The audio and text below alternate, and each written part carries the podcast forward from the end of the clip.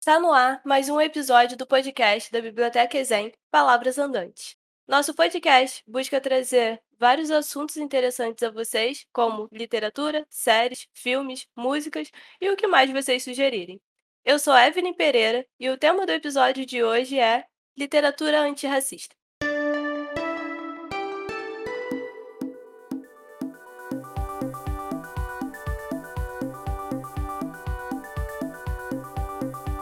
Bom, nesse episódio vamos conversar sobre um tema que tem ganhado cada vez mais visibilidade com o passar dos anos: a literatura antirracista. Os debates a respeito do tema antirracismo se intensificaram no ano passado, graças a uma série de protestos que aconteceram nos Estados Unidos e que repercutiram por todo o mundo. Iremos conversar sobre o papel dessa literatura na sociedade, a representatividade que ela gera para as pessoas negras e a visibilidade dos textos. Antes de apresentar os convidados de hoje, quero avisar para quem ainda não nos acompanha nas redes sociais, estamos no Instagram com o perfil @bibliotecaexem. Você encontra por lá vários conteúdos e projetos bem legais da biblioteca.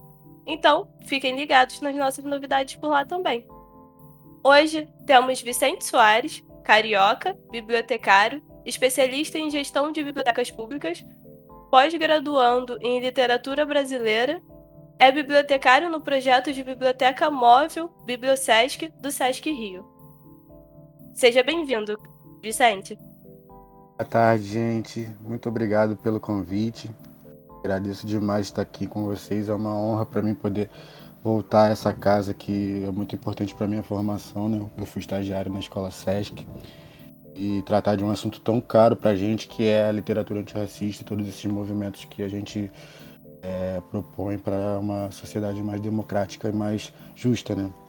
Então, estar tá aqui com vocês para mim é uma grande honra. Espero que dê tudo certo para a gente fazer uma, uma, um belo episódio nesse podcast hoje. E também contamos com a presença de Samira dos Santos, aluna do segundo ano da Escola SESC e membro do coletivo Selo Negro. Seja muito bem-vinda, Samira. Oi, gente, boa tarde, muito obrigada. Já estou agradecendo de antemão o convite, porque eu achei bem bacana e bem interessante essa ideia. E é isso, estamos aqui. Como disse Angela Davis, numa sociedade racista, não basta não ser racista, é necessário ser antirracista.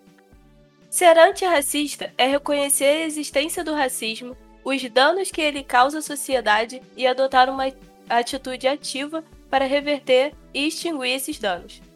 Quais as principais práticas vocês observam sendo inseridas no ambiente, nos ambientes sociais e quais ainda faltam serem implementadas?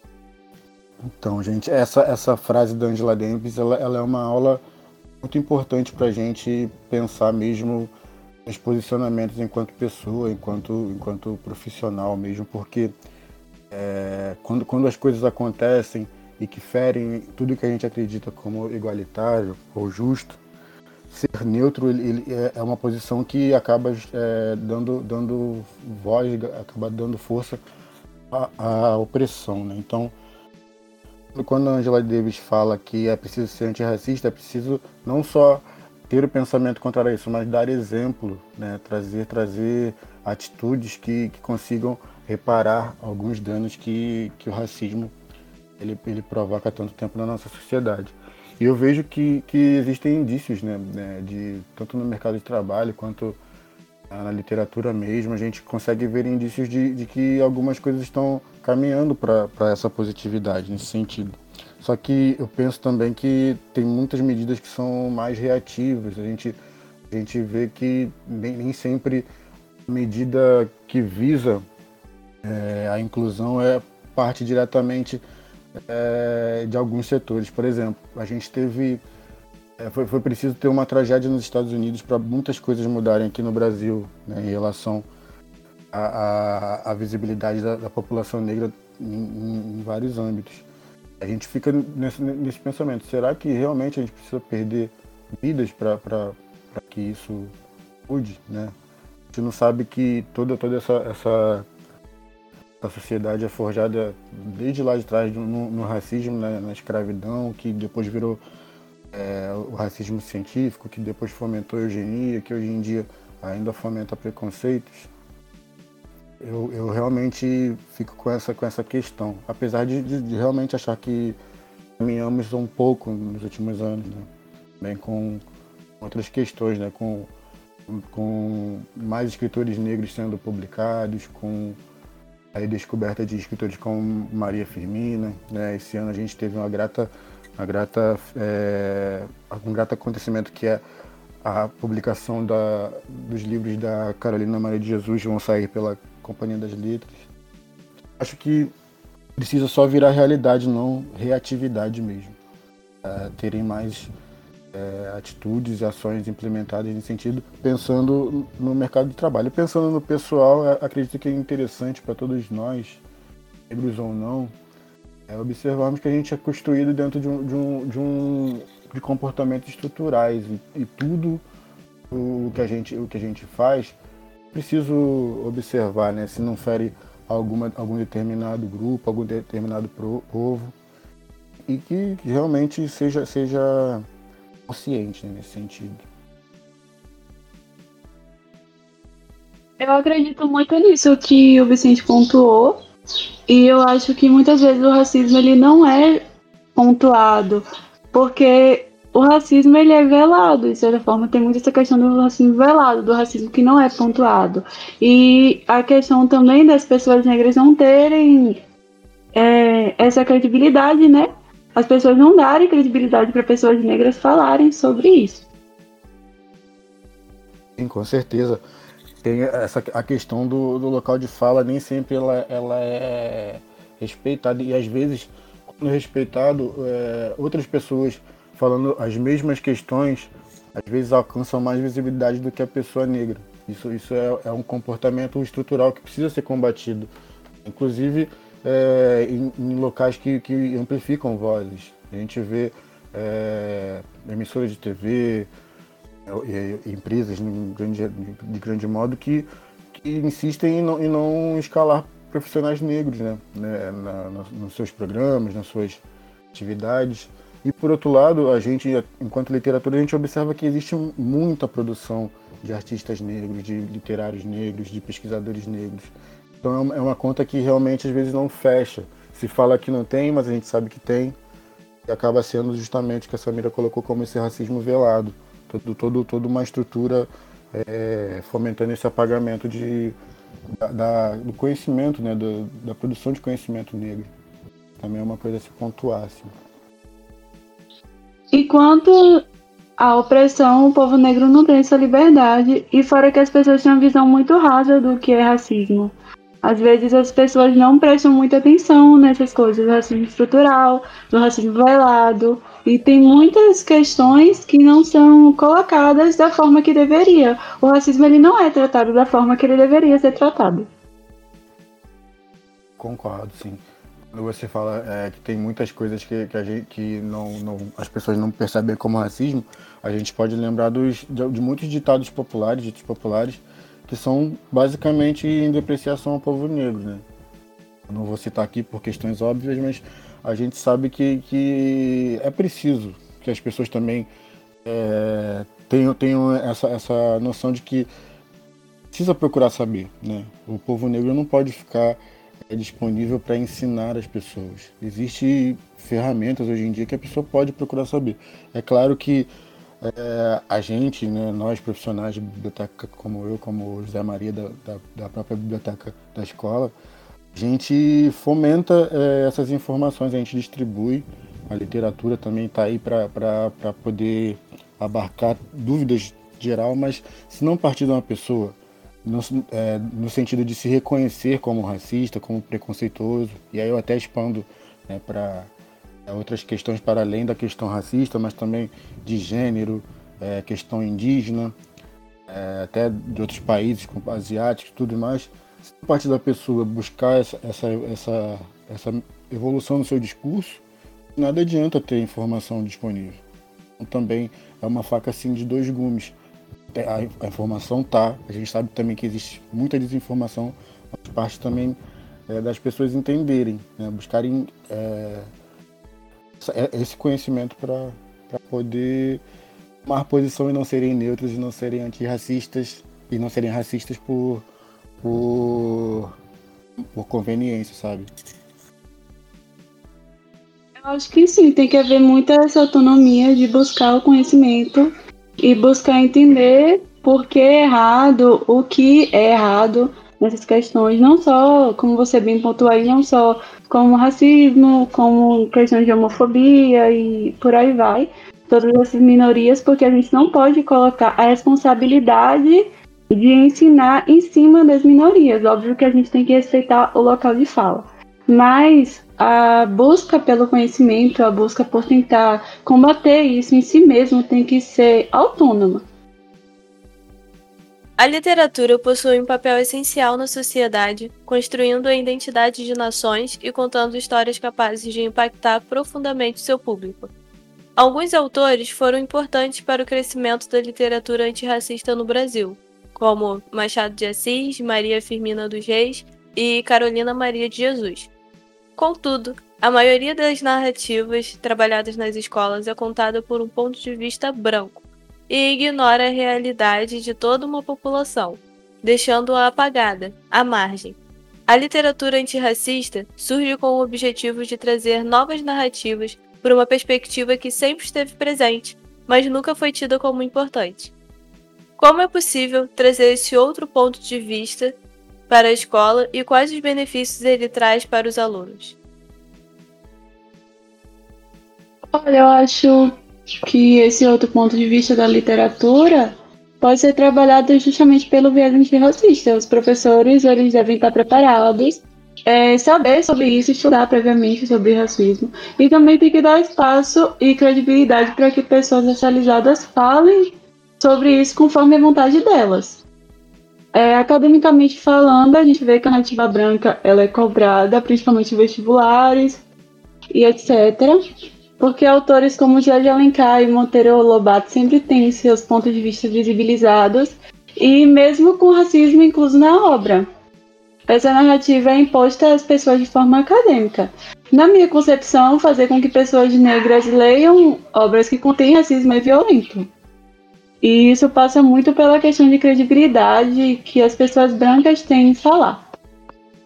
É, muitas vezes as, as escolas têm que passar isso porque ele vai ser cobrado, os alunos vão ser cobrados. Mas ela pode passar de forma responsável, ela pode passar falando é, quais os problemas presentes na obra, ela pode problematizar a obra, etc.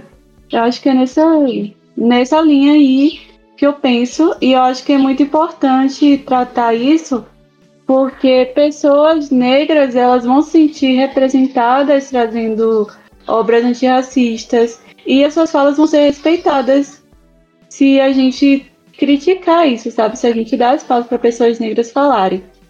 E além de que as pessoas brancas elas podem ter a oportunidade de reparar isso nelas e aprender sobre racismo. Então, é muito boa a colocação da Samira, assim, só vou só complementar muito em cima do que ela falou mesmo.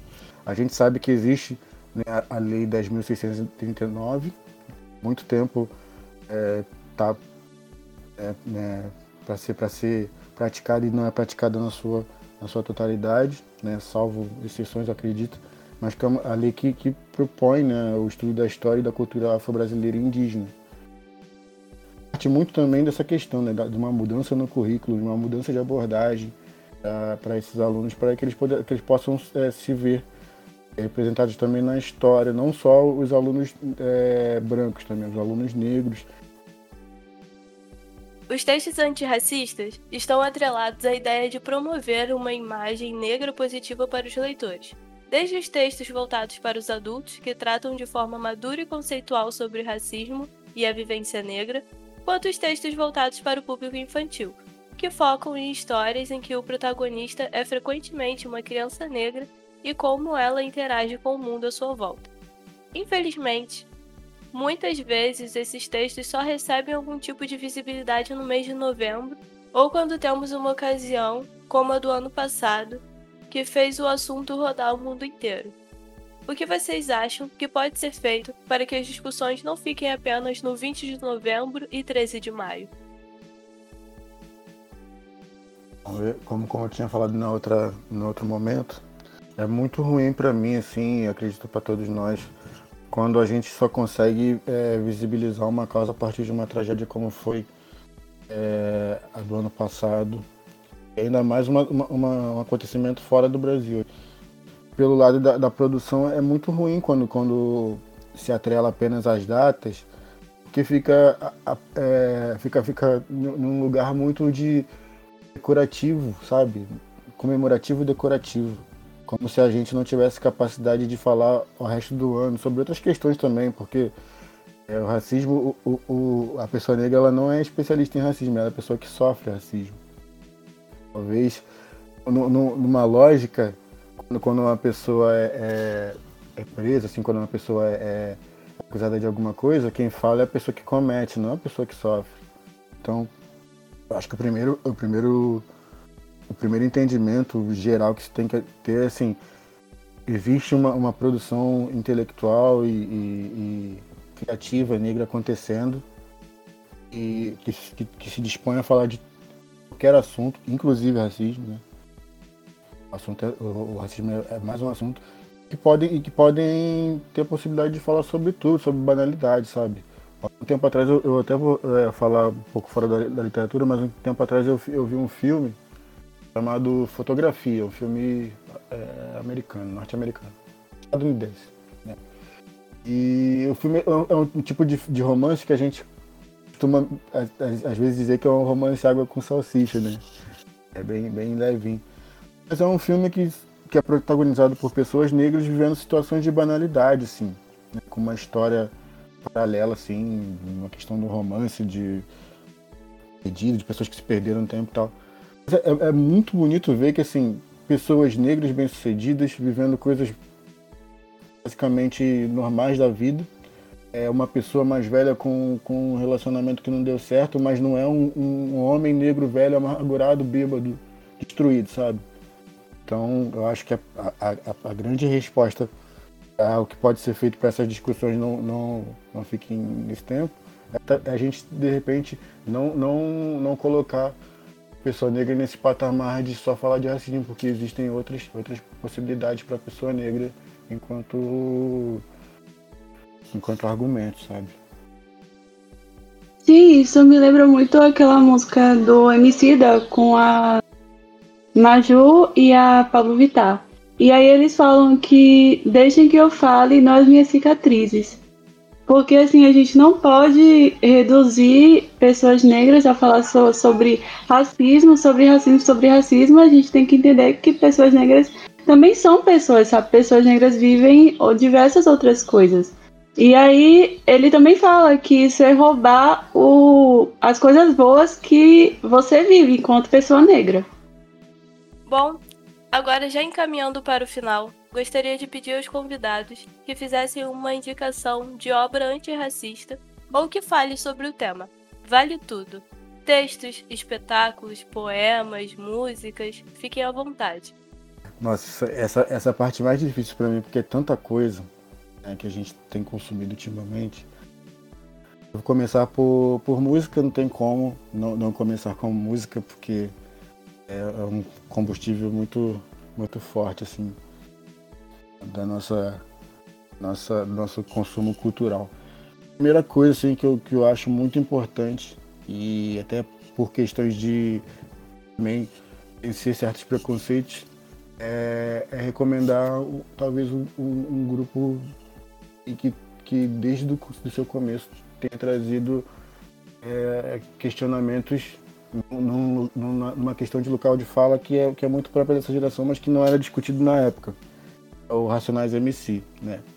Costumo dizer para quando, quando a gente está conversando sobre literatura, eu costumo dizer que o Racionais MC foi o primeiro livro que eu li e recentemente, inclusive, eles realmente viraram livro. Inclusive foram é, elencados na lista da Unicamp, né, para leituras é, obrigatórias para o vestibular. Então, Racionais MC, eu, eu, eu, recomendo toda a obra, assim, tem, tem o, o, livro agora que é o Sobrevivendo no Inferno, mas eu recomendo toda a obra. Raio X do Brasil, que é o primeiro, é o primeiro CD deles, logo no começo traz, traz uma, uma narrativa bem forte, assim. Eu acho que a, a música fim de semana no parque foi a primeira vez que eu vi assim, isso lá em 90 e tanto, assim, lá em 97, eu acho que vocês nem eram nascidos nessa época. Eu, ouvi essa música foi a primeira vez que eu ouvi uma pessoa de periferia falando sobre as questões da periferia, sabe? Sobre as mazelas, sobre... eu nem sabia o que, que era mazelas, por exemplo, mas eu ouvi falando sobre as questões, sobre falta de incentivos. Então, acho que o Brasil precisa ouvir racionais, ler racionais, sentido. Um outro livro que eu gostaria também de falar, aí tá no mesmo ponto, eu acho, e de marco de vida para mim, é o Um Defeito de Cor da Ana Maria Gonçalves. Um livro que talvez a, a primeira visão assim as pessoas podem se assustar porque é um livro bem grande. Mas a, a partir do momento que você dá a oportunidade para esse livro e que você lê pelo menos 10 páginas, você vai agradecer por esse livro ter mil páginas quase.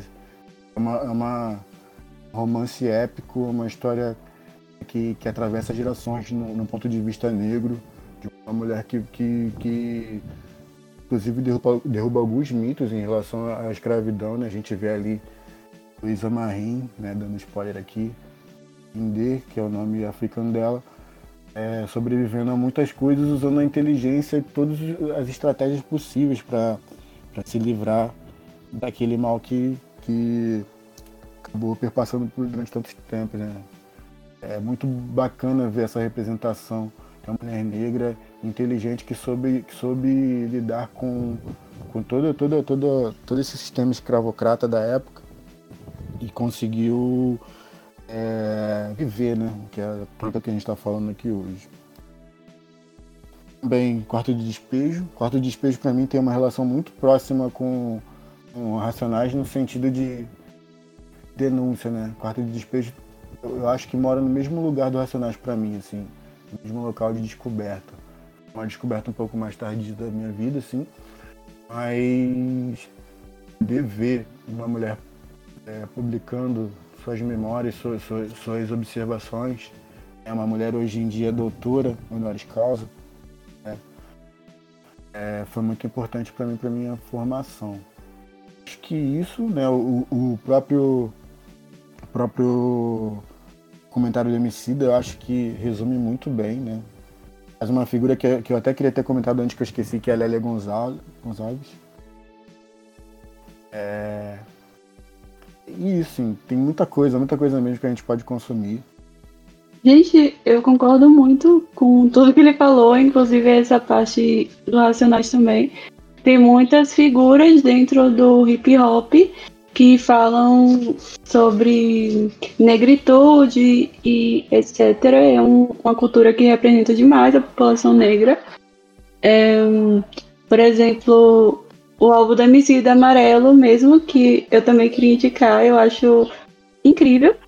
Principalmente se você faz parte de algum grupo social, etc. Tanto LGBT quanto se você for uma pessoa negra. Eu ia indicar exatamente o mesmo livro, esse O Quarto de Despejo. E também indico é, Islã da Guilhermina. Veja os vídeos da Islã, sério, muito incríveis. Eu fico arrepiada toda vez que eu vejo. E é emocionante, gente. Por favor, vejam os vídeos lá do canal Islanda Guilhermina. Tem muitos poetas incríveis. E é isso. É isso, gente. Finalizamos por aqui. Espero que vocês tenham gostado. Queria agradecer novamente aos convidados e aos nossos ouvintes por terem chegado até aqui. Fiquem bem e protejam-se. Até o próximo episódio. Tchau, tchau!